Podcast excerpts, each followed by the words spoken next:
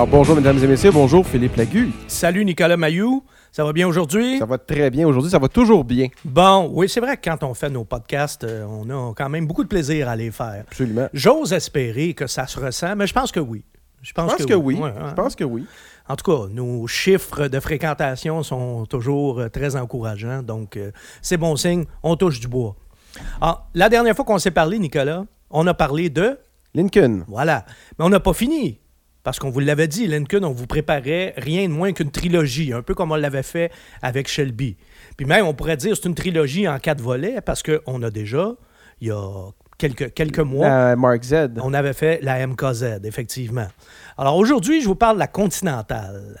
Et pourquoi je vous en parle? Pour deux raisons. La première, c'est que c'est probablement le modèle le plus important, le modèle emblématique Le flagship. de Lincoln, exactement. Et l'autre raison, c'est que quand j'étais jeune, moi, je suis un peu né en 1964, hein, quand même. Dans le temps que les autos avaient des roues de charrette. Ah, ouais, là, t'exagères un peu, là, mais bon, quand même. Alors, quand j'étais jeune, euh, moi, j'étais très impressionné par la Lincoln Continental. C'est la première voiture euh, que j'ai euh, connue avec les célèbres là, portes suicides. Oui. Hein, les portes arrière qui ouvraient dans le sens contraire des portes, euh, des portes avant. Et ça, je trouvais donc que ça faisait noble. Ça faisait prestige. Hein? Il me semble que les seules voitures que je voyais qui avaient des portes comme ça, c'était euh, des vieilles Rolls-Royce, par exemple. Et là, on avait ça sur une voiture américaine, sur une voiture moderne, pour l'époque, évidemment. Puis c'est aussi un modèle qui est passé à l'histoire, hein, parce qu'on pense euh, évidemment à la décapotable dans laquelle prenait place John F. Kennedy quand il s'est fait assassiner. On en a parlé dans le précédent podcast. Mais aussi, sur une note moins tragique, à la Lincoln Continental décapotable qui avait été utilisée par le général de Gaulle sur le chemin du roi lors de sa célèbre visite au Québec en 1967 la- cette fameuse visite où il a euh, lancé sa fameuse, euh, sa, sa non moins fameuse phrase, hein, n'est-ce pas? Alors, on vous a déjà raconté l'histoire de la marque euh, Lincoln. Aujourd'hui, on va s'attarder à la Continentale parce que c'est un modèle aussi qui a une longue et belle histoire. Une histoire qui commence à la fin des années 30, en 1939 plus précisément. Et c'est Edsel Ford, le fils de Henry Ford, qui demande au designer en chef de la compagnie, qui est Eugene Gregory, de lui dessiner une Lincoln spéciale pour ses vacances en Floride. Oh, rien de moins. Rien de moins. À partir d'un modèle déjà existant. Alors, Gregory, lui, va prendre comme base la Lincoln Zephyr, qui est déjà une très belle voiture à l'époque. Puis il va y apporter des modifications importantes. Il va rabaisser la carrosserie, il va enlever les marchepieds. Et ça, ça va donner une ligne très épurée qui fait contraste avec les voitures américaines de l'époque. Et c'est d'ailleurs ce style d'inspiration européenne qui va donner son nom à la voiture, Continental, comme dans continent. Hein. Autre particularité de ce modèle qui va devenir sa signature, c'est la roue de secours qui est placée à l'extérieur du coffre, qui va ensuite être appelée Continental Tire ou encore Continental Kit. Ford va, l'utiliser pour d'autres modèles comme la Thunderbird, mais après ça, il y a même d'autres compagnies qui vont utiliser ce genre de, rallonge, littéralement, après la voiture. Alors, Edsel Ford arrive en Floride avec une voiture là, qui ne peut pas être plus exclusive que ça. Il y en a juste une. Comme. Voilà, qui est construite sur mesure pour lui. Une voiture qui est aussi belle que puissante. Parce que, tiens-toi bien, il y a un moteur V12 sous le capot. Hein? Oui, monsieur. Un ancien des moteurs d'avion qui ont Non, construit. non, non, non? Lincoln, à l'époque, euh, faisait des V12. Ils n'étaient pas les seuls, d'ailleurs, aux États-Unis. Cadillac a même fait des V16, hein, ne l'oublions pas. Alors, comme il y avait Packard qui faisait des V12 aussi. Bon, enfin. OK.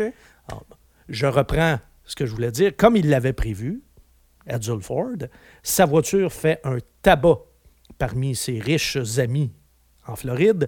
Et là, Edsel Ford va se dépêcher d'envoyer un télégramme à Détroit en disant qu'il peut facilement en vendre 1000 exemplaires. La production va commencer aussitôt, hein? pas le temps de niaiser, comme on dit. Et les continentales sont assemblées à la main et la production débute tellement vite que les machines à presser la tôle ne sont pas encore prêtes. Ce qui fait que les panneaux de carrosserie des 425 premiers exemplaires sont pressés à, la, main. avec un marteau, Oui.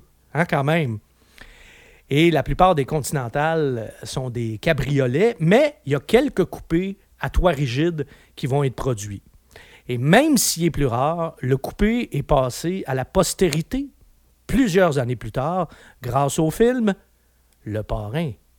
Parce que c'est dans une continentale coupée que Sonny Corleone se fait poivrer au poste de péage dans une des scènes les plus mémorables du film. Là.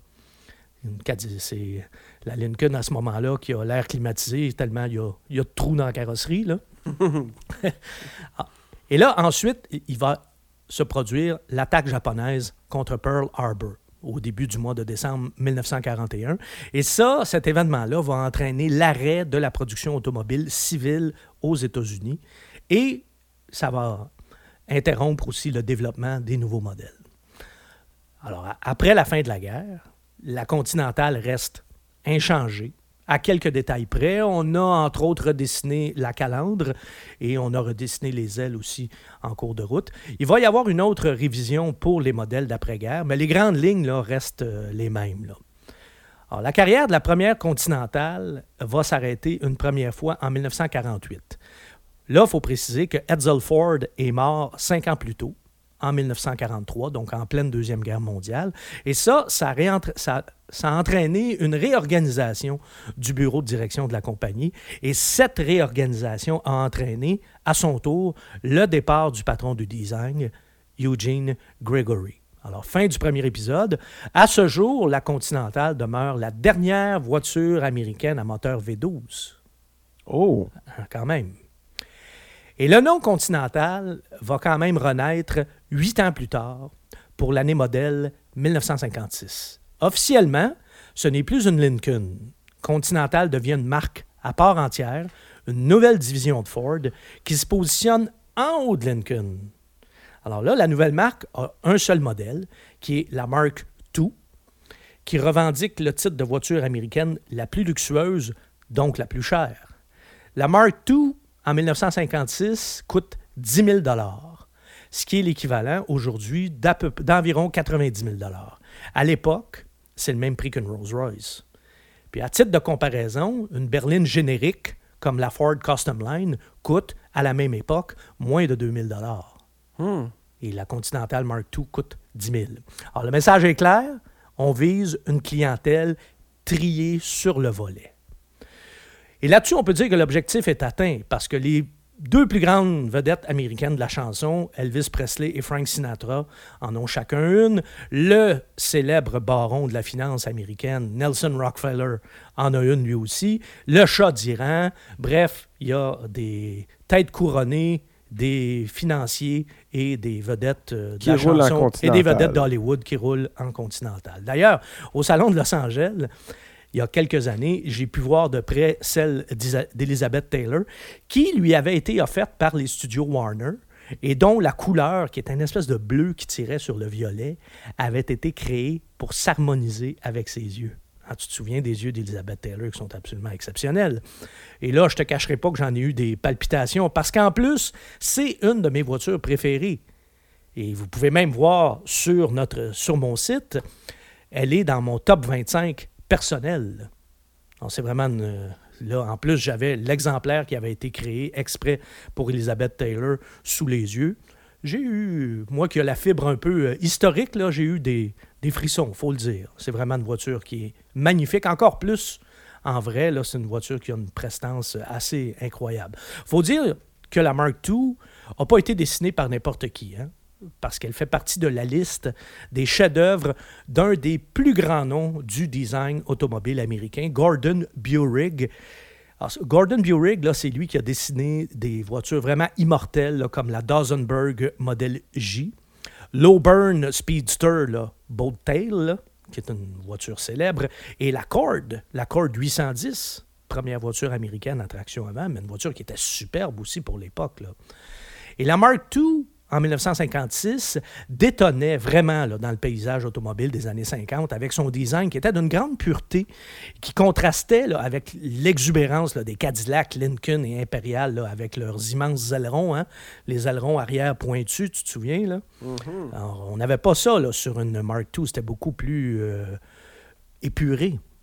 On retrouvait aussi, puis ça c'est important de le préciser, de le préciser, en clin d'œil à la première continentale, on retrouvait une bosse sur le coffre arrière pour loger la roue de secours. Sauf que cette fois, la roue est à l'intérieur du coffre plutôt qu'à l'extérieur. son équipement de série euh, était, il faut le dire, pléthorique pour l'époque. La Mark II avait des freins et une direction assistée, ce qui est une rareté à l'époque, des sièges et des vitres électriques. La seule option était la climatisation. Le problème, c'est que Ford perdait de l'argent sur chaque modèle vendu. Il perdait près de 1000 dollars par exemplaire, ce qui est énorme, hein, encore une fois, pour Mhm. l'époque. La Mark II était entièrement construite à la main. Les contrôles de qualité étaient pli- plus rigoureux, donc plus longs, plus chers. Et surtout, elle ne partageait aucun élément avec les autres modèles du groupe Ford. Alors, la marque Continental a vécu seulement deux ans en tant que marque à part entière. Et en tout et partout, il y a un petit peu moins de 3000 exemplaires qui ont été construits, 2996 exactement. Ce qui nous amène à la troisième génération, en 1958. Et euh, justement, le nom continental, quand on a, on a mis fin à la marque, le nom continental, cette fois-là, n'est pas disparu. Il est resté au catalogue, mais il a été utilisé de nouveau par Lincoln. Et là, ben, après avoir essayé de jouer dans les plates-bandes de Rolls-Royce, dans le, grand, grand luxe, la Continental est devenue, redevenue plutôt la concurrente désignée des berlines de luxe américaines de GM et de Chrysler, donc la rivale avouée de la Cadillac Eldorado et de l'Impérial, qui était le mod- modèle de luxe de Chrysler. Conséquemment, son prix a diminué de 40 pour être ramené à environ 6 000 ce qui reste quand même trois fois plus cher qu'une berline Ford euh, générique de l'époque, mais quand même. Et contrairement aux deux autres modèles qui ont porté le nom Continental, le design de cette énorme berline, ça c'est loin de faire l'unanimité. hein. À l'interne, on la surnommait le monstre aux yeux bridés. Ouais, c'est... Mais bon, il y a des choses des fois qu'on ne trouvait pas ça beau à l'époque, puis aujourd'hui on trouve ça beau. L'inverse est aussi vrai, alors à vous de choisir dans quel camp vous êtes. Et quand je vous dis que c'était énorme, là, j'exagère pas, la Continental est une des plus grosses voitures jamais construites par Ford. Mais là, il faut dire qu'on est en pleine démesure des années Oui, 50. oui, oui, oui, là, hein. La, la- la dernière moitié des années 50, là, c'était le, ça, frôlait le délire.